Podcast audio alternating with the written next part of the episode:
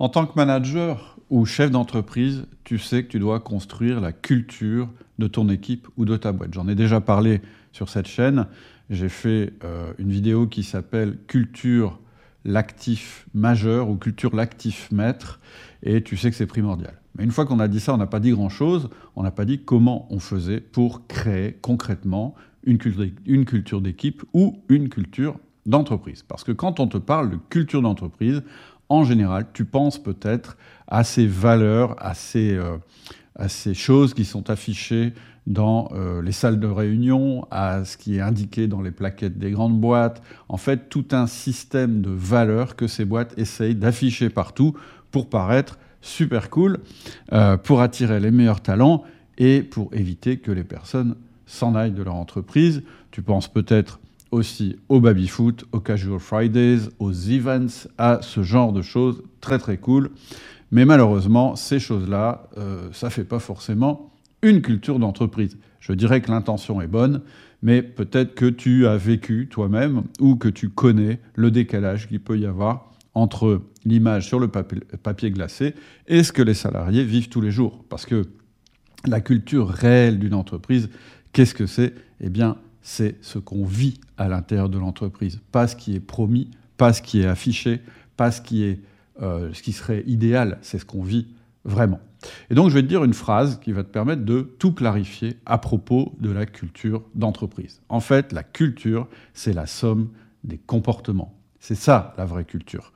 C'est ce qu'on pourrait appeler l'expérience vécue du collaborateur. Et c'est hyper important de comprendre ça parce que la, culture, je l'ai dit, c'est l'actif le plus important pour toi, que tu sois chef d'entreprise ou que tu sois manager. C'est ce qui va te permettre d'obtenir avec ton équipe des résultats tout en respectant les personnes. Et c'est important parce que plus tu auras de divergence entre la culture affichée, c'est-à-dire la culture voulue, et la culture réelle de ton équipe, plus tu auras de problèmes.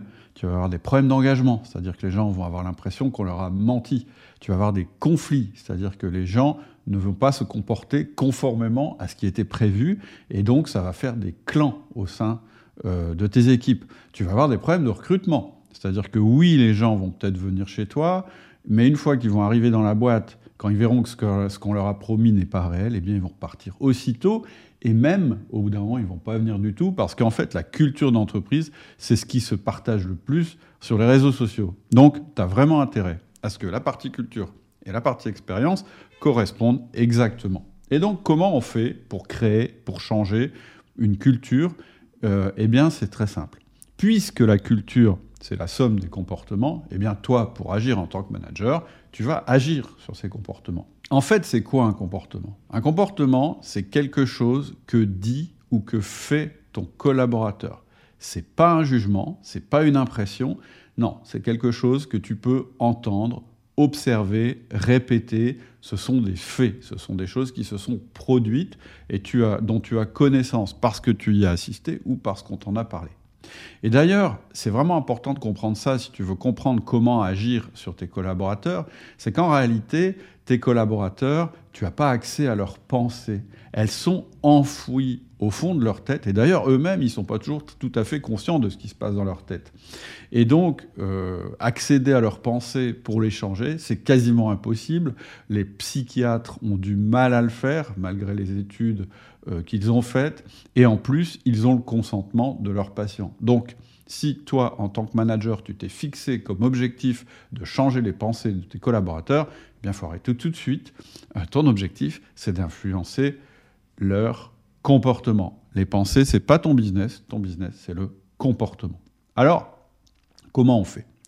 Eh bien, il faut que tu aies toujours ça à l'esprit. Il faut que tu aies ta culture d'entreprise euh, en tête, la culture que tu veux développer dans ton équipe ou dans ton entreprise. Et du coup, à chaque fois que tu vas avoir un comportement qui correspond à la, culture visée, pardon, eh bien, tu vas renforcer ce comportement. Tu vas faire en sorte que ton collaborateur continue euh, ce comportement. Tu vas le renforcer positivement.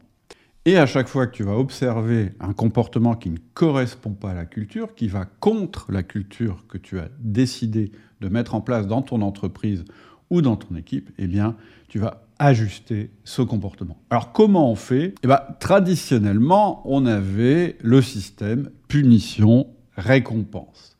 Tu fais quelque chose de pas bien, je sors le marteau ou le fouet. Tu fais quelque chose de bien, je sors la carotte ou la fleur. Et en fait, c'est ce qu'on a appris à l'école. Euh, et donc c'est logique qu'on reproduise ce comportement.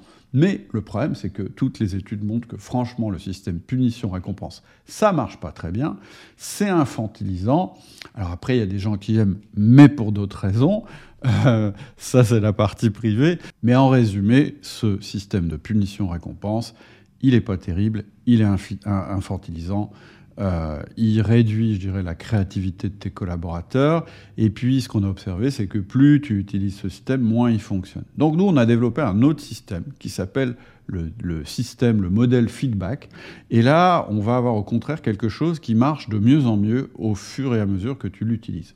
On pourrait dire que le système punition-récompense, il va utiliser une notion de force, de violence, alors que le modèle, le modèle feedback, pardon, il va utiliser ce qu'on appelle la fréquence. Si tu es intéressé, si tu veux voir en quoi consiste ce modèle, eh bien, il suffit que tu cliques sur le lien qui est en descriptif.